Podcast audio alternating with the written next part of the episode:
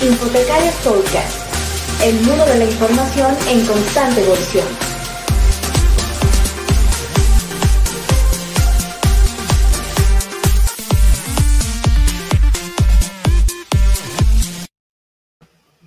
Infotecarios Podcast. Bienvenidos todos. Yo lo tengo que decir en un tono diferente porque Saúl tiene esto registrado eh, internacionalmente, su marca de, intro a, Infotecarios Podcast. Entonces me, toca usar un tono más colombiano.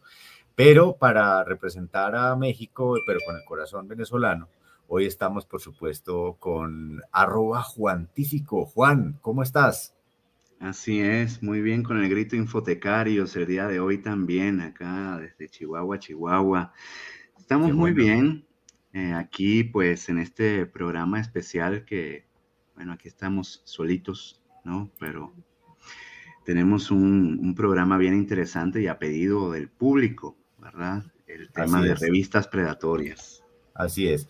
Y a propósito de, de quien tiene registrado el saludo, ahí nos está saludando Saúl desde eh, quién sabe dónde, porque además Saúl está dedicado, yo creo que se va a volver un eh, influenciador de viaje, probablemente pase de, ser un infotecario, un influenciador de viaje recientemente. ¿Qué, qué dices, Juan?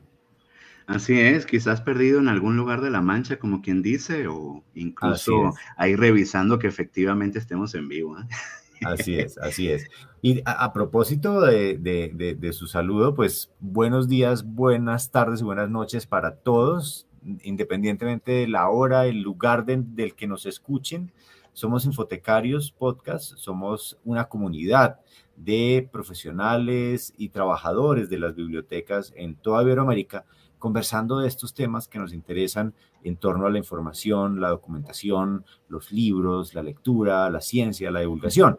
Y a propósito, vamos a saludar entonces a Fabricio Garrido y a Graciela Segovia, que nos saludan ya eh, Fabricio desde Brasil, Graciela todavía no nos dice desde dónde está, pero déjennos sus comentarios en este momento en vivo si nos están viendo en YouTube, en Facebook o en Twitter, o por supuesto los pueden dejar en diferido, que estamos mirándolos durante toda la semana en, los podcasts para poder responder a las preguntas que quedan vigentes o al aire. Recuerden que también es importante suscribirse, eh, darle me gusta no solamente a esta transmisión, sino suscribirse a el canal por el que ustedes prefieran escuchar los podcasts. Mm, a nosotros nos gusta mucho YouTube, pero estamos en Google Podcast. Ustedes pueden decirle, ok, Google, suscríbete a Infotecarios Podcast y debería hacerlo, ¿no? Debería hacerlo, no, no sé. O Alexa o Siri o el que prefieran, ah, por ahí estamos.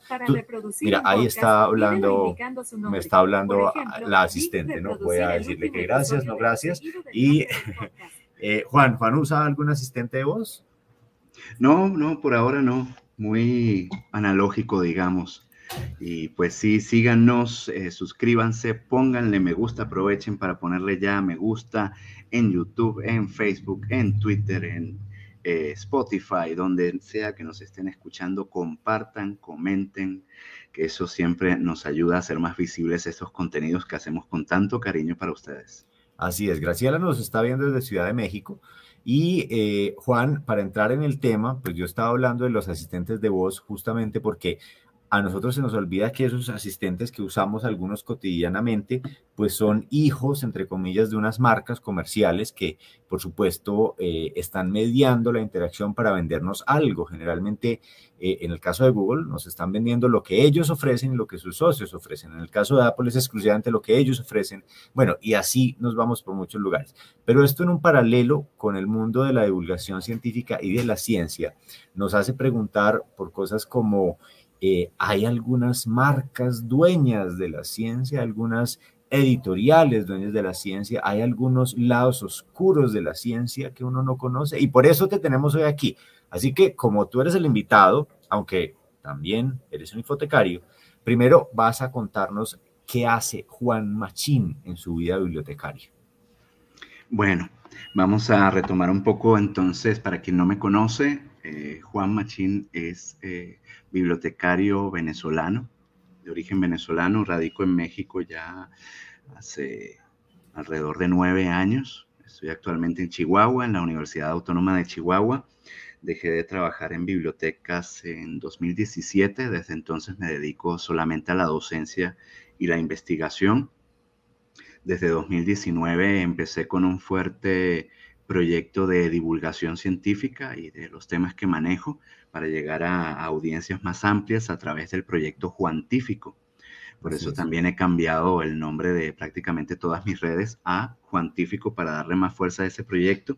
¿Y en qué se basa? En producir videos que sean amenos, que te alegren un poco el día con alguno que otro chiste, pero sin dejar de lado cierto rigor y cierto contenido eh, científico, sobre todo eh, con respecto a cuestiones sobre la investigación, el uso de la información, por supuesto, siempre resaltando a nuestras queridas bibliotecas y también ofrecer, eh, cuando es posible, las grabaciones de, las ponencias o talleres que, que ofrezco en distintos sitios.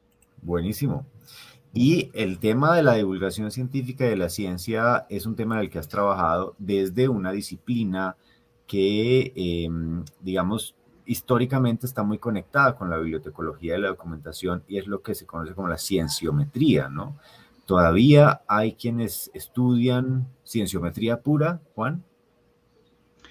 Bueno, sí, claro, y tenemos una de las revistas más importantes del área, o digamos, eh, para no usar ese término como proxy de, de calidad, que son términos proxy, digamos, la revista más citada del área de bibliotecología es Scientometrics.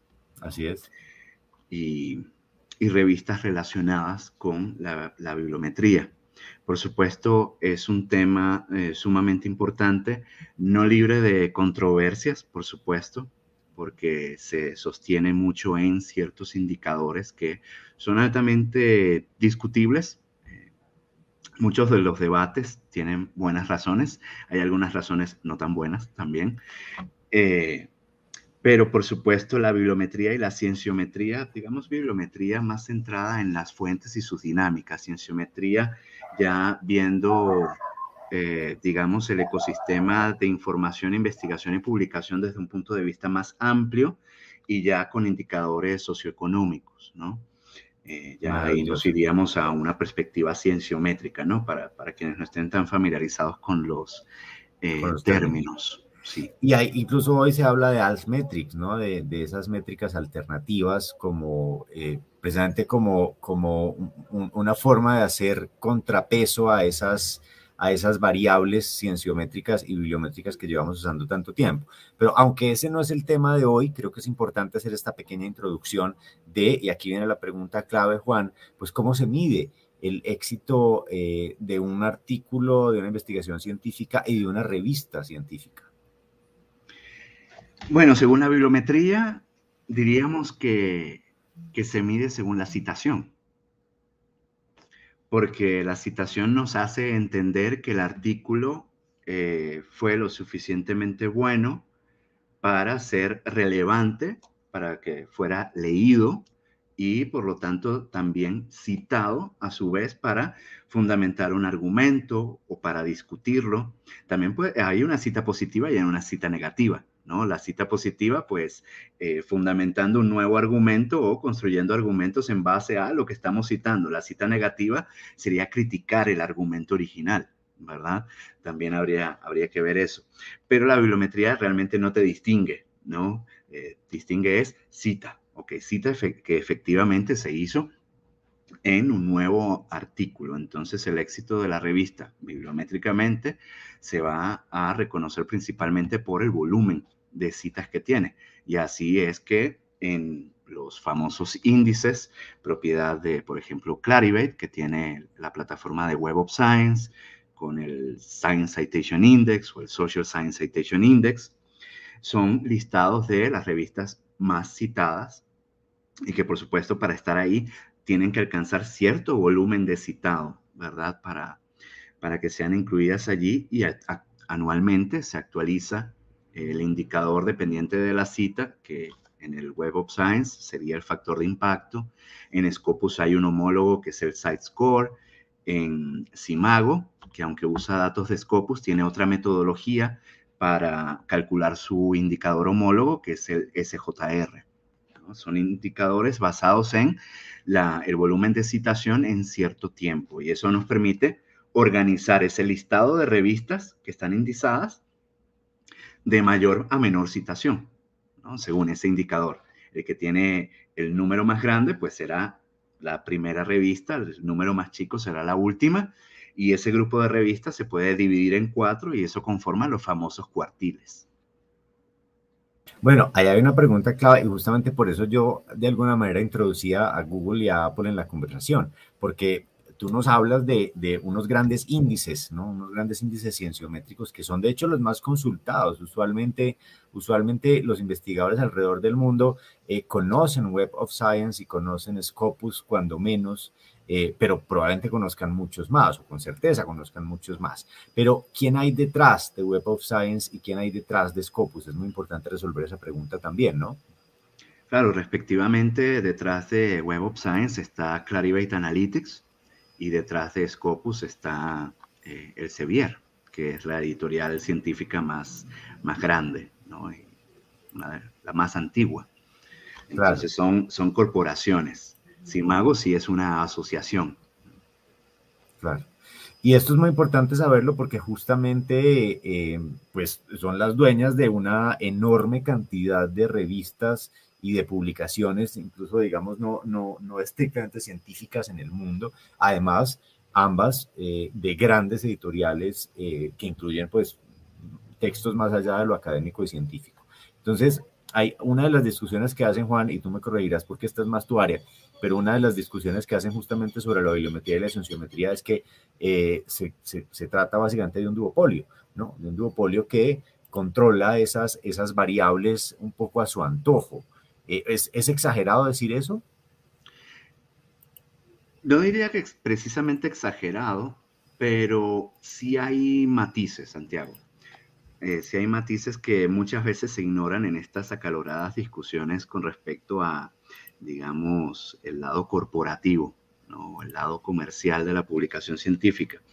Porque, y, eso me hace irme a los inicios de la publicación científica porque la publicación científica inició con revistas de instituciones, revistas de sociedades, pero a la larga se hizo muy difícil sostener económicamente y también logísticamente el manejo de una revista.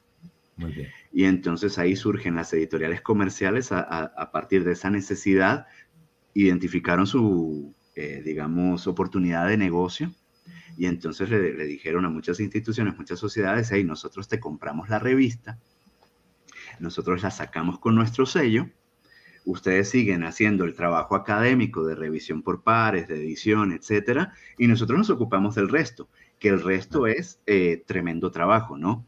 Ponerlas a disposición del público, originalmente imprimirlas, ¿no? Hablamos antes del Internet y las tecnologías digitales, imprimirlas, manejar las suscripciones, enviar por correo postal a quienes están suscritos a esas revistas, que pues tiene sus grandes gastos y, y sus complicaciones, ¿no?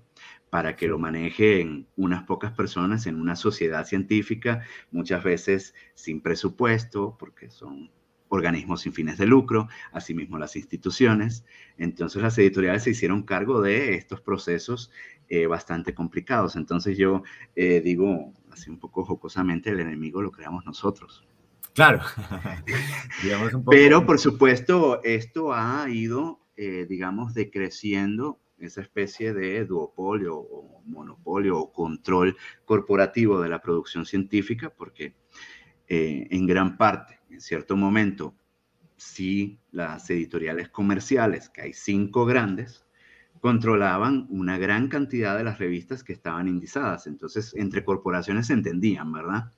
Pero ya con el surgimiento del acceso abierto, el software libre, ha ido bajando ¿no? la proporción que hay de revistas 100% comerciales y se han ido integrando revistas institucionales y revistas de sociedades completamente de acceso abierto a estos índices. Han ido creciendo y, yo creo que la tendencia es que la proporción se, se vaya haciendo, no digamos 50-50, ¿no? Pero progresivamente va, va a ir aumentando la cantidad de revistas importantes que sean de sociedades o sean de universidades. Claro. Bueno, ese es otro tema que, que también podría ocupar varios podcasts, ¿no? El, el de las, el, el, del acceso abierto, el de las revistas societarias, bueno, etcétera, etcétera. Pero dentro de este mundo, justamente de, de, de, de ese oligopolio, de ese duopolio, de, esas editoriales que han comprado otras de esas pequeñas a medida que van creciendo y constituyen incluso eh, o quieren constituir incluso un monopolio en el acceso abierto, porque se han dedicado a comprar más recientemente editoriales de acceso abierto y revistas de acceso abierto. Entonces, en ese mundillo, si se me permite el, uso de la palabra, hay también un concepto que dice revistas predatorias.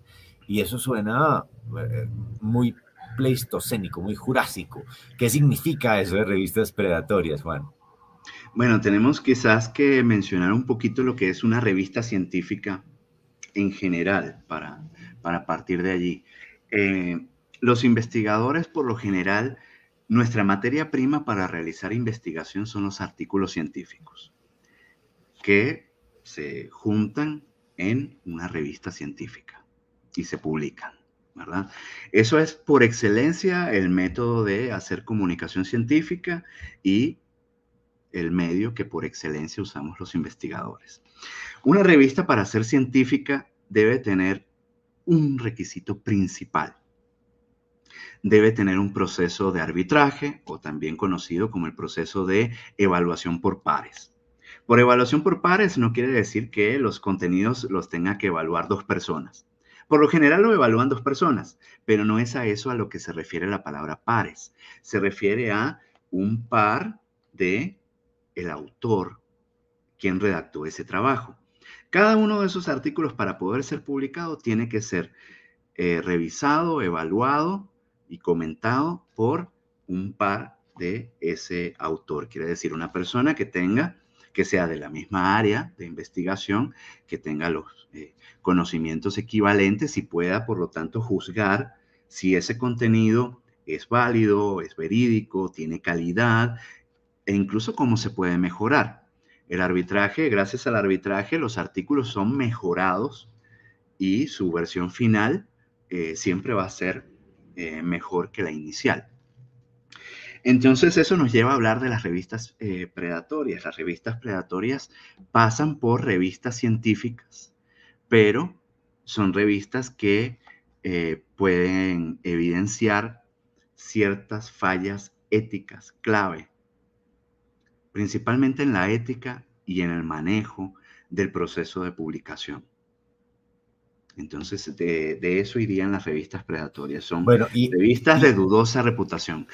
Claro, de dudosa reputación, pero porque hay un interés, otra vez volvemos, y por eso ese tema es tan, tan importante, porque hay un interés de fondo, ¿no? Porque hay un interés de fondo, y es que, a ver, para, para explicar ese interés que puede haber, eh, volvamos al tema de de cómo nació, eh, cómo se convirtió en, ese, ese gran duopolio eh, Scopus y esto, porque teníamos un problema de financiación, porque no teníamos la capacidad, bueno, y todavía no la tenemos en la mayor parte de los casos, de sostener unas revistas, unas publicaciones científicas en el mundo eh, pre-internet, en el mundo pre-web, para eh, poder enviar a todos los científicos, para poder hacer esa revisión por pares, para poder eh, financiar justamente la, edición de la, de la, revista propiamente dicha. Eh, pero adicionalmente hay unos procesos que hoy em, pagan los investigadores y que hoy pagan las universidades que hacen investigación.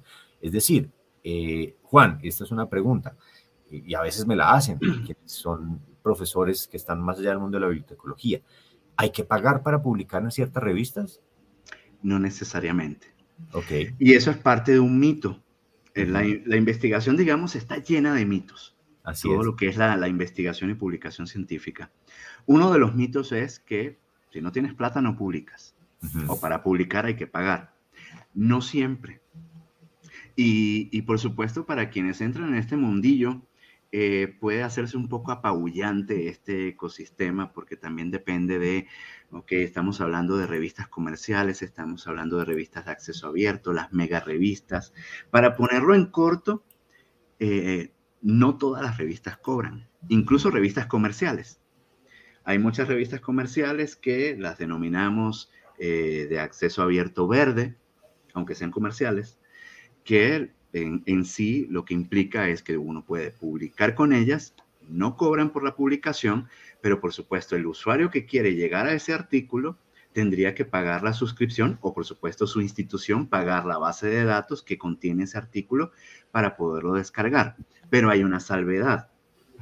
Las revistas verdes en su mayoría permiten que los autores publiquen una versión del autor en un repositorio.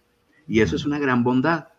Y hay editoriales que han incluso eh, eliminado el periodo de embargo porque la editorial te puede decir, sí, puedes publicar en un repositorio la versión del autor, pero espérate un año para que yo pueda comercializar el, artículo final, ¿verdad? Pero algunas editoriales han derribado lo que es el periodo de embargo y dicen, bueno, inmediatamente puedes subir tu versión, que no es la misma versión publicada, ¿verdad? Puede ser idéntica en contenido, pero no en forma. Digamos, no, va a tener, no debe tener los logos de la editorial, ni la maquetación que hizo la editorial, etcétera pero en contenido puede ser idéntico. Tenemos también las revistas doradas, que son revistas comerciales que dicen, ok, tú quieres el, eh, el artículo en acceso abierto, pero debes pagar tanto. Y para Latinoamérica, para nosotros en Latinoamérica, sinceramente, esos costos son imposibles de cubrir. Claro. Eso es algo muy, muy complicado para, digamos, el sur global incluso. Claro, claro, y hay que decir que esas son las revistas que tienen un mayor índice de exposición y, mayor índice cienciométrico, esas revistas doradas, ¿no? que siguen teniéndolo, a pesar de que hay hoy una fuerza de contraposición con todas estas nuevas tendencias eh, de revistas de acceso abierto y demás, siguen siendo las doradas las que, las que dan más visibilidad justamente a quienes pueden pagar. Entonces es un ciclo, ¿cierto? Es un ciclo un poco eh, muy cerrado en donde uno ve cómo son las grandes universidades del norte global, las grandes universidades del primer mundo, los grandes grupos de investigación, los que pueden publicar, los que están en las bases de datos académicas, los que hacen que haya más índice cienciométrico y, se vuelve un ciclo cerrado, ¿no? Sí, claro, y tan cerrado que es muy difícil incrementar el número de revistas. Nosotros eh, en todos los años que lleva el, Science, el Social Science Citation Index del Web of Science, que es, es una mitad del famoso JCR, ¿verdad? Claro. Los famosos JCR son los Journal Citation Reports, reportes de citación en revistas, y contienen en sí la actualización anual de dos índices, el de ciencias sociales y el de ciencias. Y dentro de esos índices, desde que existe, por ejemplo, el área de bibliotecología no ha podido llegar en todos estos años a 100 revistas. Imagínate. Entonces ahí tenemos la dificultad de que si, por ejemplo, un investigador en nuestra área tiene el requisito, porque muchas veces es el requisito institucional o estatal de publica en revistas con factor de impacto, tiene nada más ochenta y tantas opciones. Hmm. Y dentro de esas ochenta y tantas, hay revistas dedicadas a ciertas y otras temáticas. Entonces no van a ser ochenta 80 opciones, sino menos aún. Y dentro de esas opciones, habrá muy poquitas también en español o en portugués. La mayoría van a estar en inglés. Así es. Y a propósito, a propósito del portugués, eh, querido Juan, aquí nos saluda Fabricio. Obrigado, Fabricio. Sabemos que el portuñol es usual en nuestra disciplina, así que no te preocupes por porque mezclamos el español o el portugués. Él nos dice que la ciencia abierta es fuerte en Brasil y de hecho pues eh, es un referente mucho en este tema.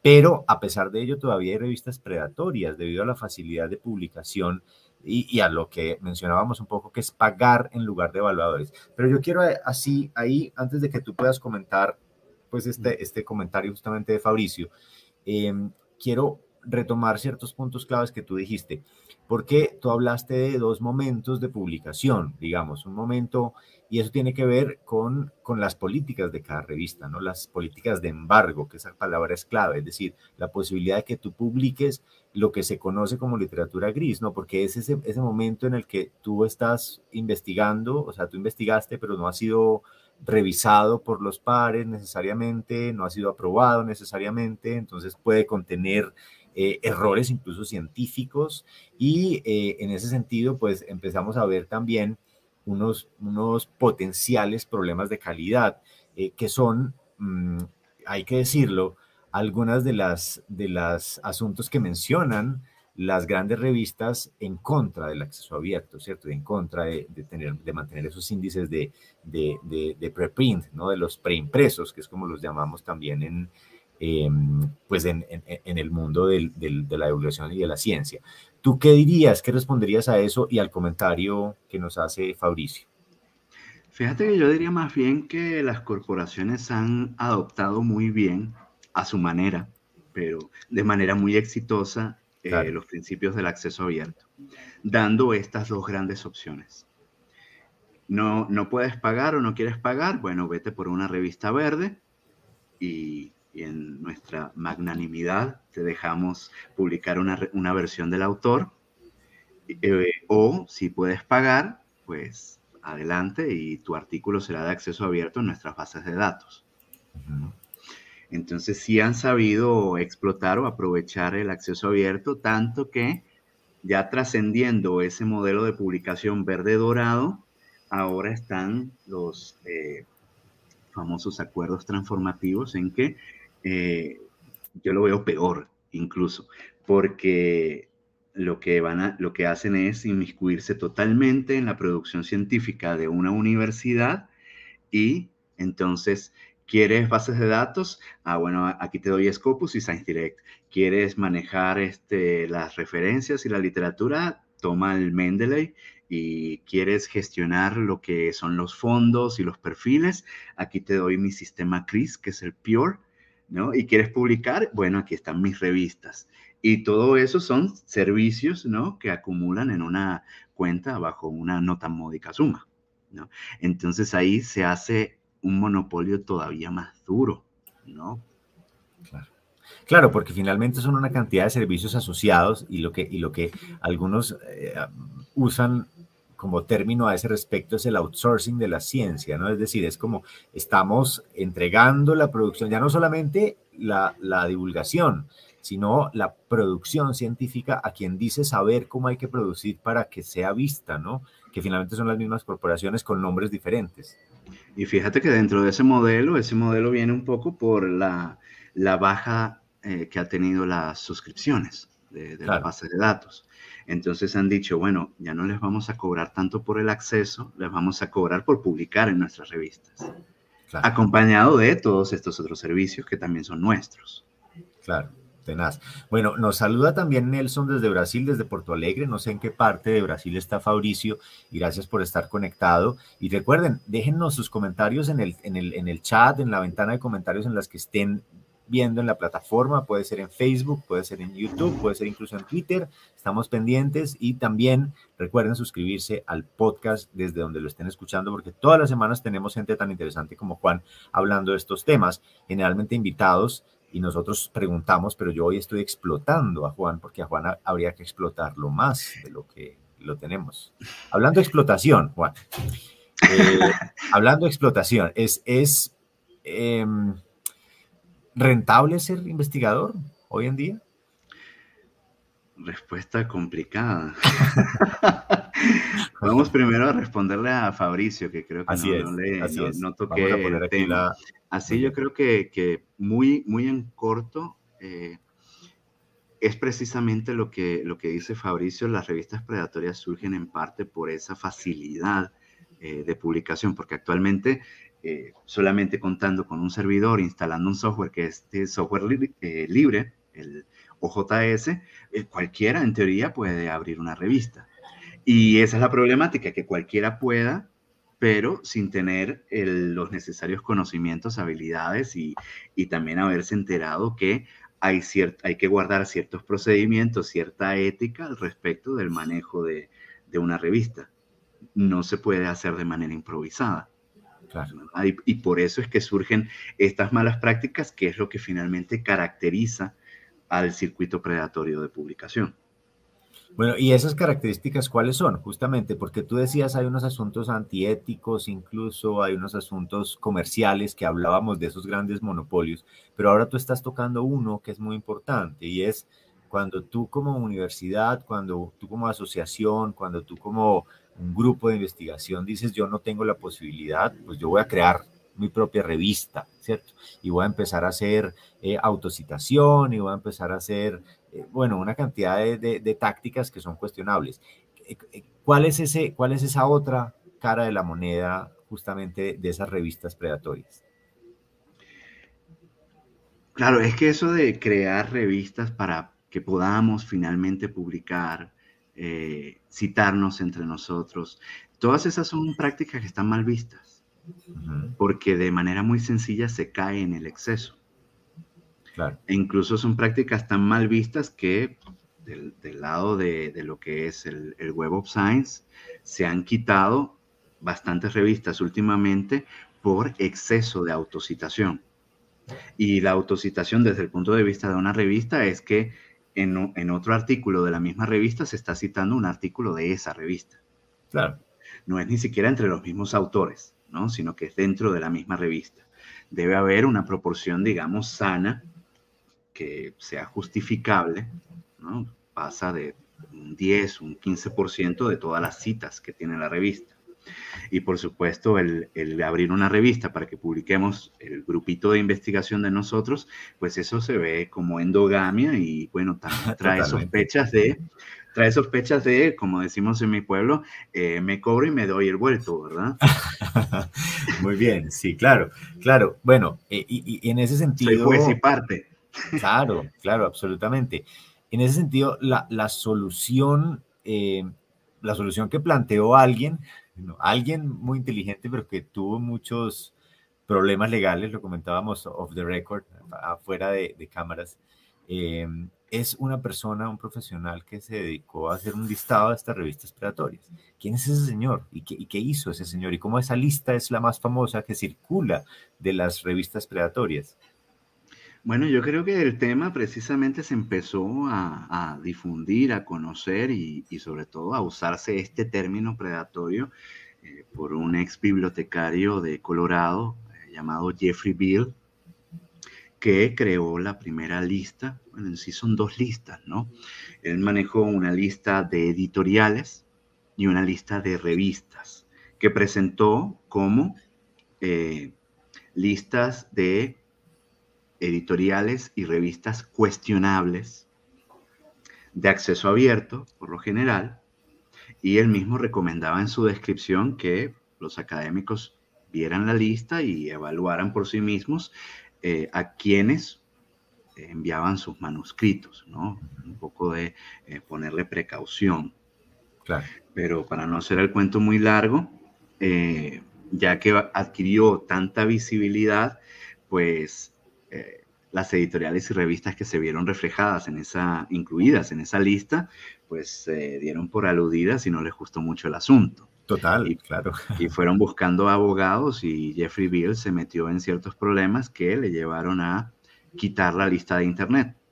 Pero como, como está en Internet eh, lo que se conoce como el efecto Streisand, claro. no, puede, no puedes eliminar nada de Internet Así porque se suben copias pues actualmente tenemos una copia eh, de la lista de Bill, de las listas de Bill disponibles para todo el mundo y que hay distintas instituciones, incluso organismos de evaluación de la ciencia que siguen usando esa lista, aunque esto no está, digamos, divorciado de toda controversia.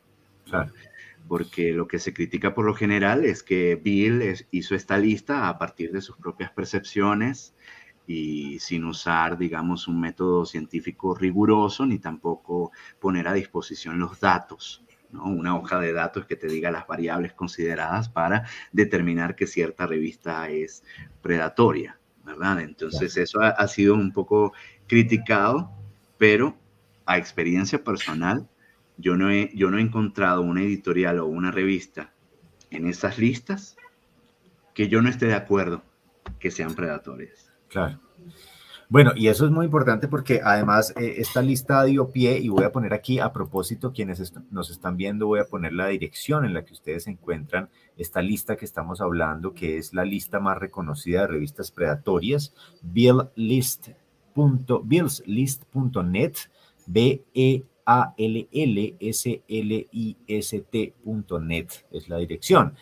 Eh, ahí encuentran estas, estas, estas revistas que, como bien tú dices, pues fueron en principio creadas por este bibliotecario eh, que no nos contó cuál es el método, pero lo bueno es que se dio pie a la conversación y otros ampliaron la lista no solamente en términos de agregar otras revistas, sino de establecer un poco ese protocolo, esas variables y decir cuáles son esas variables importantes. Pero antes de hablar de esas variables, yo solamente voy a dejar aquí sobre la mesa un asunto y es que yo creo que el derecho al olvido, a propósito de eso de el, el, pedir que sean borradas asuntos de Internet, es tan mítico como la privacidad hoy en día, ¿no? Eso es como un mito que nadie sabe dónde está, pero, pero la gente sigue creyendo en él.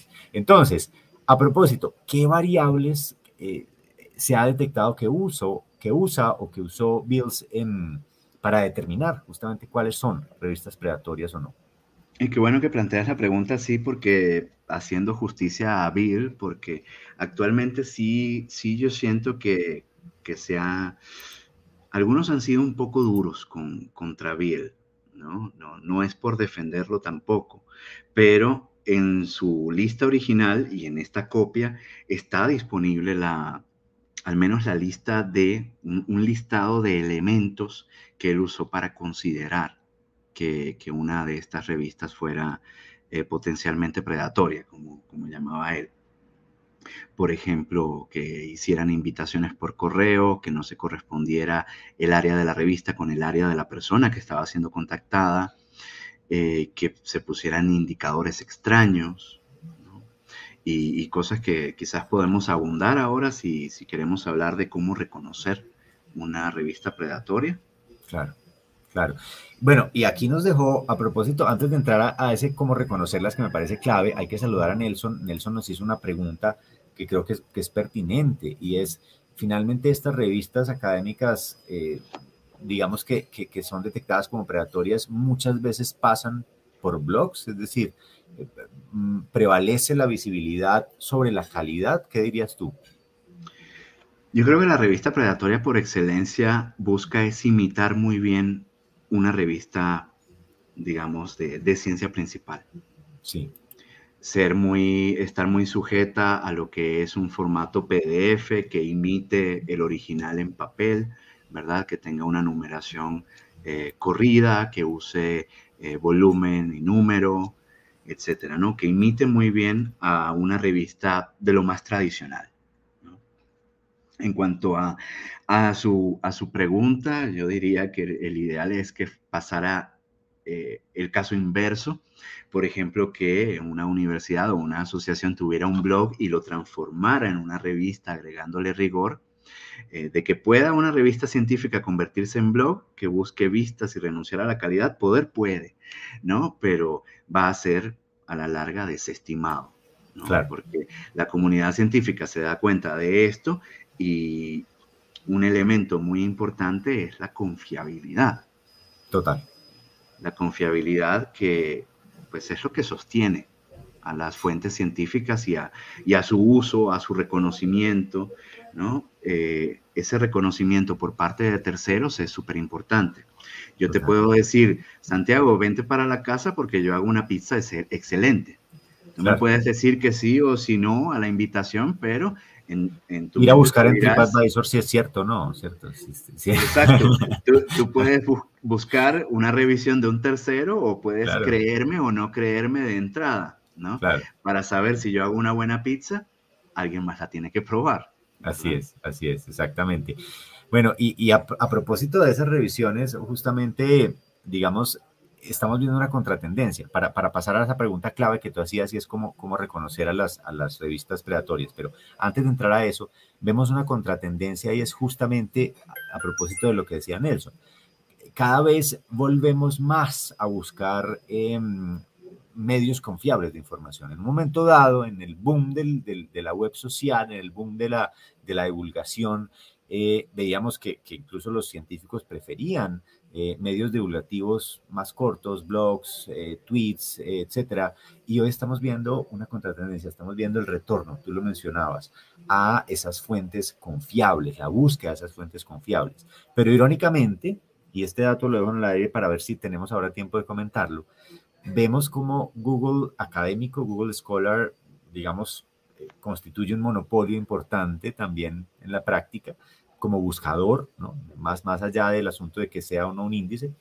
Y otros competidores tan interesantes como Microsoft Research, que me parecía increíble, porque además tenía unos índices propios muy interesantes, desaparece. Entonces, ahí hay que, hay que ahondar un poco en ese tema. Pero ese dejémoslo en el aire, por si tenemos tiempo. Y hablemos de cómo reconocer una revista predatoria, Juan. O sea, cómo se reconoce una revista en la que no deberíamos confiar y no publicar, por supuesto. Pero antes de eso, fíjate que tocas también un, un temazo que es eh, la posibilidad de evolución y diversidad dentro del ecosistema de publicación científica. Hay cosas, hay pocas cosas menos rígidas y tradicionalistas que la comunicación científica. De acuerdo. Pero aún así, eh, hay quienes, eh, muchos actualmente están vaticinando la muerte del artículo científico. Pero para mí eso, eso es tan tonto como es, vaticinar la, muerte, del libro. Exacto, la muerte del libro impreso. Para, para nosotros es una tontería. y, hace, y hace cuántos años, ya décadas que escuchábamos que ya con el libro electrónico ya no iba a existir el libro impreso, ¿verdad? Así es. Pero es, es una ridiculez, ¿no? Y, y, en parte porque el artículo es, es un medio prácticamente perfecto, ¿no? Porque por lo general lleva una estructura muy puntual que busca ser muy sintética para comunicar de manera así muy efectiva los resultados de investigación. De acuerdo. Entonces, decir que el artículo desaparece es, es ridículo. Lo que ha hecho, incluso dentro de, su rigidez y tradicionalismo, el ecosistema de, de, publicación científica sí ha incorporado nuevos elementos, gracias a la ciencia abierta, por ejemplo. El publicar también los datos de investigación en un repositorio el hacer disponible el borrador, digamos, del artículo o de un capítulo o de un libro en un servidor de preprints, ¿no? Bajo el entendido que siempre hay que aclararlo que un preprint no ha sido revisado por pares y puede tener inconsistencias o, errores. Pero bueno, pasemos a cómo reconocer una revista predatoria entonces. Muy bien.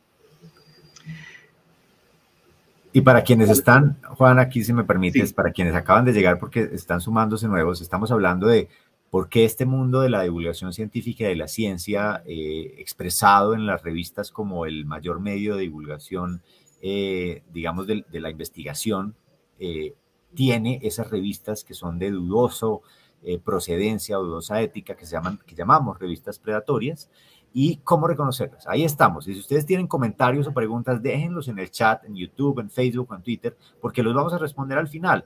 Y si no se han suscrito a nuestros podcasts, háganle clic ya en suscribirse, en la manito y en el me gusta, porque vienen temas cada semana muy interesantes. Así que, Juan, ¿cómo reconocemos esas revistas en las que no vamos a publicar ni vamos a recomendar en nuestras bibliotecas?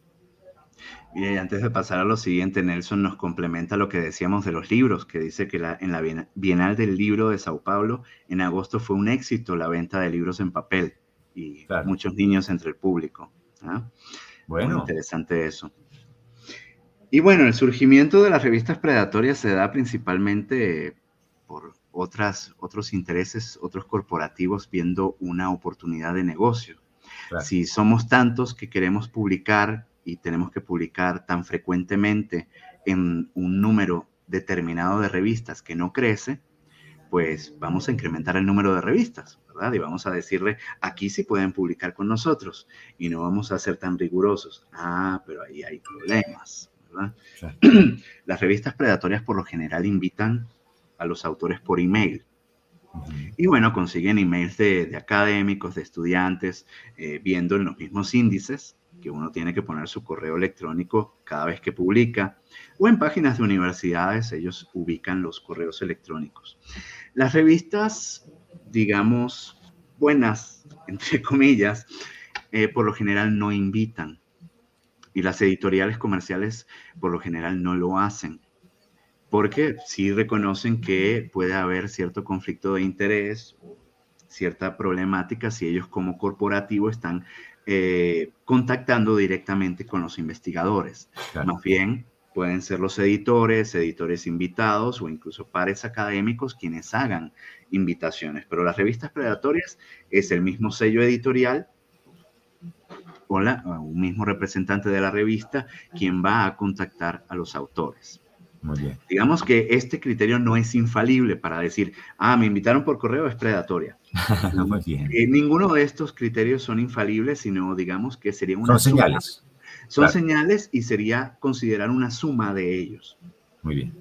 Muy bien. Están estos mensajes y estos correos electrónicos sí tienen ciertas características que los delatan. Son correos electrónicos que usan distintos tipos de letras, están bien. muy, muy coloridos, demasiados elementos, eh, no, no, hay, no hay una sobriedad, digamos, hay una diagramación un poco extraña, tipografía extraña. Incluso ahora, actualmente estoy viendo muchos que en el asunto del correo Sí. usan estas, estas letras, digamos, que no, no es la letra, la- el tipo de fuente normal, sí. sino que tienen como adornos las letras. No sé cómo Ok. se llama esto. Que creo que es para pasarse un poco los filtros de spam, pero creo que Ya. han sido muy exitosos en eso. Ok, muy bien. Otra señal. Bueno, ya, sí, ya, ya una cuestión de contenido del mensaje, por lo general empiezan con lo que yo llamo es un masajeo al ego. Dicen, He visto o hemos leído con mucho interés su artículo y te ponen el título del artículo que publicaste ya en cierta revista y nos ha parecido excelente y le invitamos a publicar con nosotros porque no podemos vivir sin sus contribuciones a nuestra revista Claro, son cosas por ese estilo, ¿no? Pero rara vez también coincide el, eh, la temática de la revista con mi área de investigación. muy A bien. mí me han invi- invitado a publicar en revistas de medicina, de química, de física nuclear, de peces, ¿no? Caramba. Entonces uno dice, bueno, pero ¿y por qué demonios llega, llega este correo? Porque son envíos masivos y a ver quién cae, ¿no? Alguno, alguno de los que reciba el correo será especialista en esta área. Claro. Son automatizados, básicamente. Son bots, ¿no? Como lo Sí. diríamos el término técnico. Pues a propósito, a propósito, Juan, tú mencionas que una de las, de las técnicas que tienen estas revistas es justamente eh, recoger con, con lo que podríamos llamar como las spiders, las arañas que hace Google para, para eh, rankear las páginas y leer las páginas nuevas que hay en la web.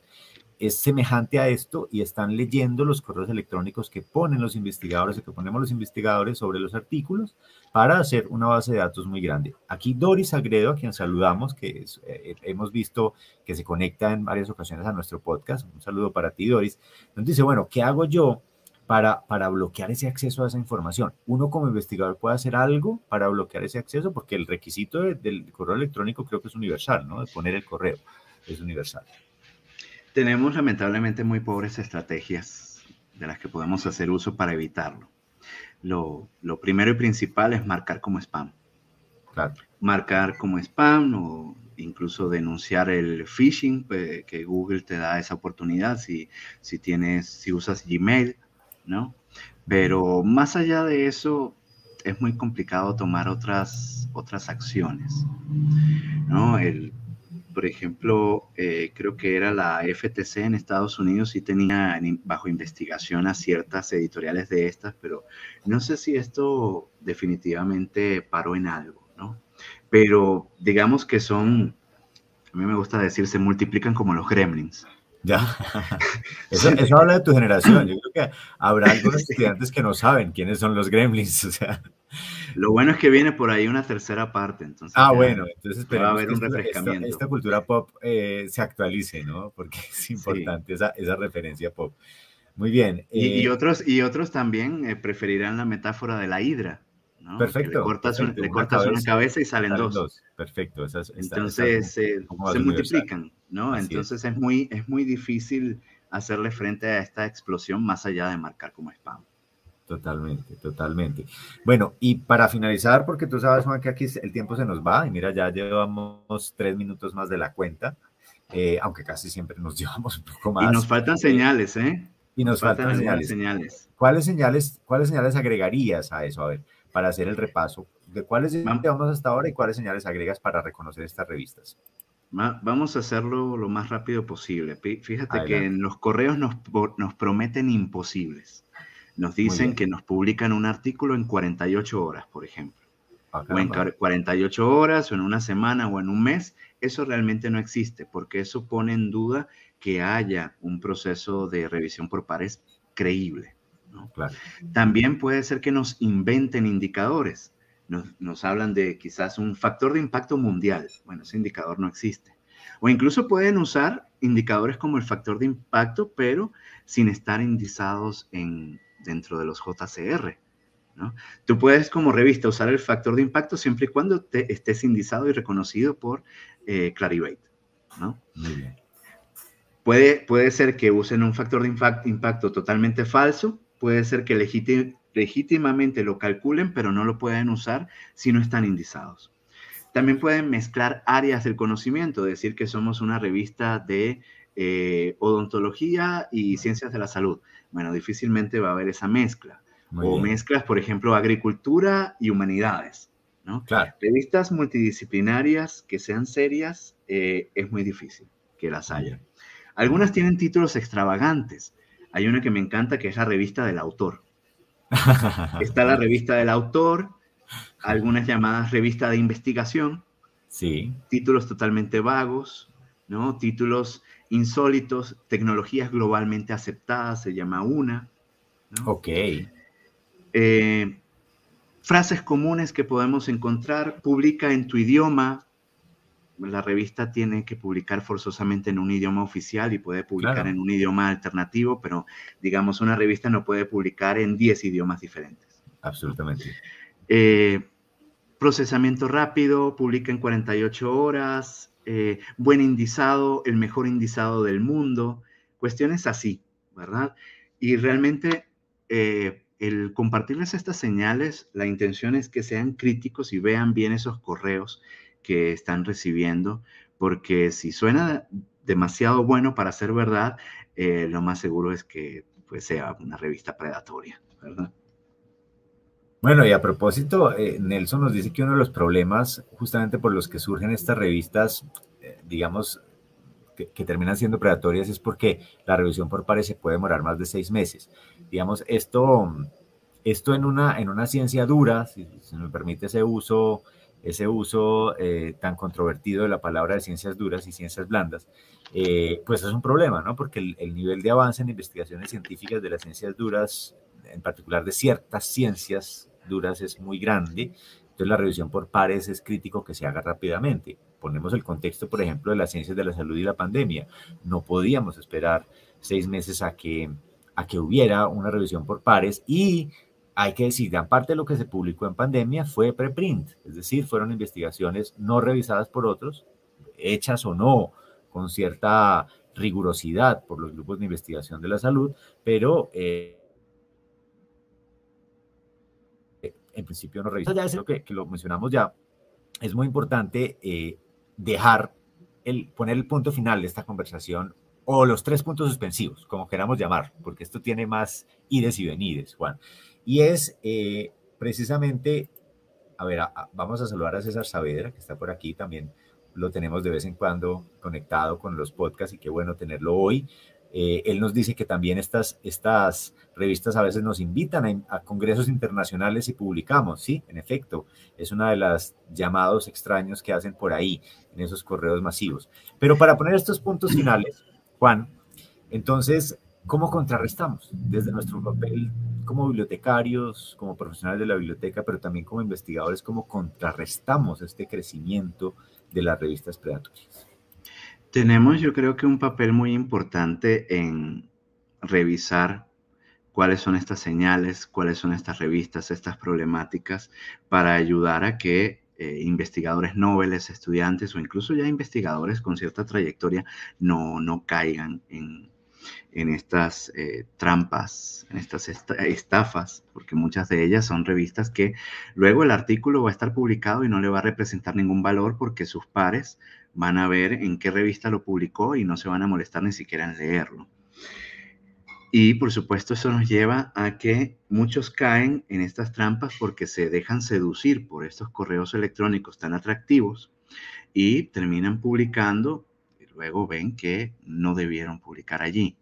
Pero también esto nos llama la atención sobre la importancia de decirle a los investigadores que deben revisar muy bien los correos que reciben, ser críticos en entrar, entrar a la página web de la revista, ver los artículos, ver la descripción de la revista, porque ya incluso con la misma redacción y presentación de esas páginas web, ya uno termina eh, concluyendo que hay sospecha de que esto es un actor eh, dudoso, ¿no? Al, respecto. Y, pues es muy importante fomentar la, lectura, y aunque parezca que, que no es necesario entre investigadores, hay quienes te dicen, ¿dónde puedo publicar? Dime una revista en el área de agronomía. Y entonces la respuesta no es una revista. La, la respuesta es, ¿para qué quieres publicar? Claro qué características quieres que tenga la revista, cuál es tu tema de investigación. Vamos a entrar a las páginas web de las revistas para compararlas, pero en, este, en esta situación actual parece que mm, eh, hay un poco de flojera o no, no hay tanta voluntad de querer eh, leer, analizar detenida y críticamente este tipo de cosas, ¿no? Y aprovechando el comentario de César, también podríamos incluso dedicar otro programa a lo que es lo que llamo el circuito predatorio, porque están las ah. editoriales, están las revistas, pero también están los congresos predatorios, claro. están los colaboradores predatorios, otros investigadores, están los cursos predatorios, y hay empresas varias, ¿no? Por ejemplo, hay empresas que te dan un curso y te dicen en, que en el curso tienes un combo, ¿no? Así, así como en la comida rápida te damos el curso y te vendemos también la publicación en una revista indizada en X. Muy bien. Cosas que eh, es muy complejo estar poniendo así y estar vendiendo sobre todo, porque no, no debe haber tampoco un intercambio de dinero así. Totalmente, totalmente. Eh, Juan, entonces, en otras palabras, una recomendación que queda... Digamos, un poco implícita en la conversación es que siempre haya un bibliotecario conocedor de estos temas de cienciometría, de altmetrics, de acceso abierto, cercano a los grupos de investigación. Dirían los, los eh, americanos y algunos europeos el bibliotecario embebido, ¿no? El bibliotecario que esté ahí eh, ayudando a los investigadores. ¿O qué otra recomendación crees tú que podamos dejar a nuestros amigos bibliotecarios a ese nivel? Sí, indudablemente en toda universidad yo diría que debería haber al menos un bibliotecario especializado en publicación e investigación científica. Lo ideal es que sea también eh, él mismo, ella misma, investigador. Y, que, y que haya experimentado personalmente estas cosas para dar mejor asesoría al, respecto. Absolutamente. Y por supuesto, parte de, eso también sería hacer cierto lobby con eh, las autoridades, eh, digamos, universitarias que tienen que ver con la evaluación de la investigación, porque puede ser que ellos no sepan al respecto de esto o que tengan unas nociones muy básicas.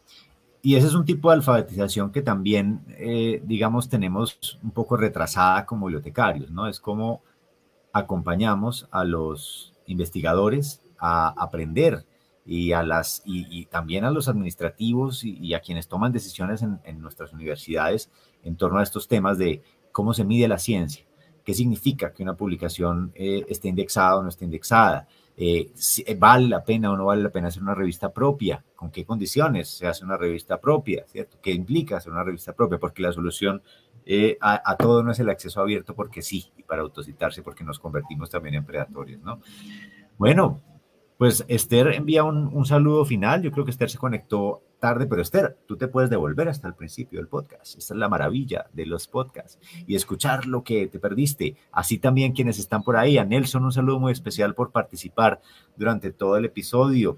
A César Saavedra por conectarse, a Doris Agredo, por supuesto, a Fabricio, eh, a Graciela y a todos los que están conectados. A Saúl, que no está hoy con nosotros, pero es el dueño de esta cocina eh, un abrazo para él en donde esté. Y Juan, ¿qué mensaje de despedida dejamos del chat? Bueno, parte de ese rol de los bibliotecarios también pasa por ese derribar los tantos mitos que hay detrás de la publicación científica, que es confiable, que no es confiable, que es predatorio, que es genuino, ¿no? Eh, si se paga por publicar, si se debe pagar por publicar, También nos lleva a llamar la atención sobre los sistemas de evaluación, sobre las prácticas que hacen que los investigadores desarrollen y a veces incluso las malas prácticas que, bueno, son prácticas que se van deformando en el tiempo. También eso nos lleva a la importancia de popularizar el uso de listas de revistas confiables, un listado de las revistas de cielo, por ejemplo, las revistas que están en el directorio de revistas de acceso abierto, los índices mismos, por supuesto también apoyar las revistas institucionales, porque institucionalmente podríamos tener mucho potencial, pero a veces no, parece que, incluso sin querer, Santiago, incluso sin querer, no se toma en serio el desarrollo de las revistas institucionales porque a veces se encarga a una sola persona que haga todo el trabajo que tiene que ver con la revista y estamos cayendo en lo mismo. ¿No? Hay que darle la importancia de vida y eso es personal, esos recursos. Aunque no cueste nada el software, la operación sí cuesta eh, dinero y esfuerzo. Y eso nos, nos, va a llevar en cierta medida a, digamos que, no, no ser un contrapeso totalmente fuerte que nos haga cambiar eh, este ecosistema y tumbar las revistas predatorias, pero sí eh, un contrapeso importante que se puede ir desarrollando, ¿no? Tener pensamiento crítico en torno a la ciencia es otra cosa. Eso también, pensamiento crítico, la lectura, el tomarse el tiempo de revisar las características de una fuente antes de enviarle un manuscrito, eso es clave. Así es, fundamental. Pues Juan, un abrazo hasta las bellas tierras de México. Yo espero que ya te, hayas acostumbrado al mezcal o al tequila en su defecto. Eh, yo todavía no, no lo suficiente, tengo que decir, aunque tengo muchos amigos mexicanos. Eh, un abrazo para ti. Esperemos que el clima mejore por estos días eh, desde Colombia. Por aquí yo estoy en Colombia, tú estás en México, Saúl está en España. Y bueno, y un abrazo para todos los que nos acompañaron hoy. Eh, ya saben, aquí decíamos, teníamos una frase de cierre hace algún tiempo que me gusta decir, eh, si ustedes les gustó el podcast, no solo suscríbanse, sino compártanlo e inviten a otros a escucharlo, pero si no les gustó, compártanselo a sus enemigos y díganles que ahí tiene una cosa para que sigan. Entonces, en todo caso, compartan, compartan lo que la idea es que compartiendo aprendemos más. Nos vemos, Juan. Hasta la próxima. Chao, chao. Chao.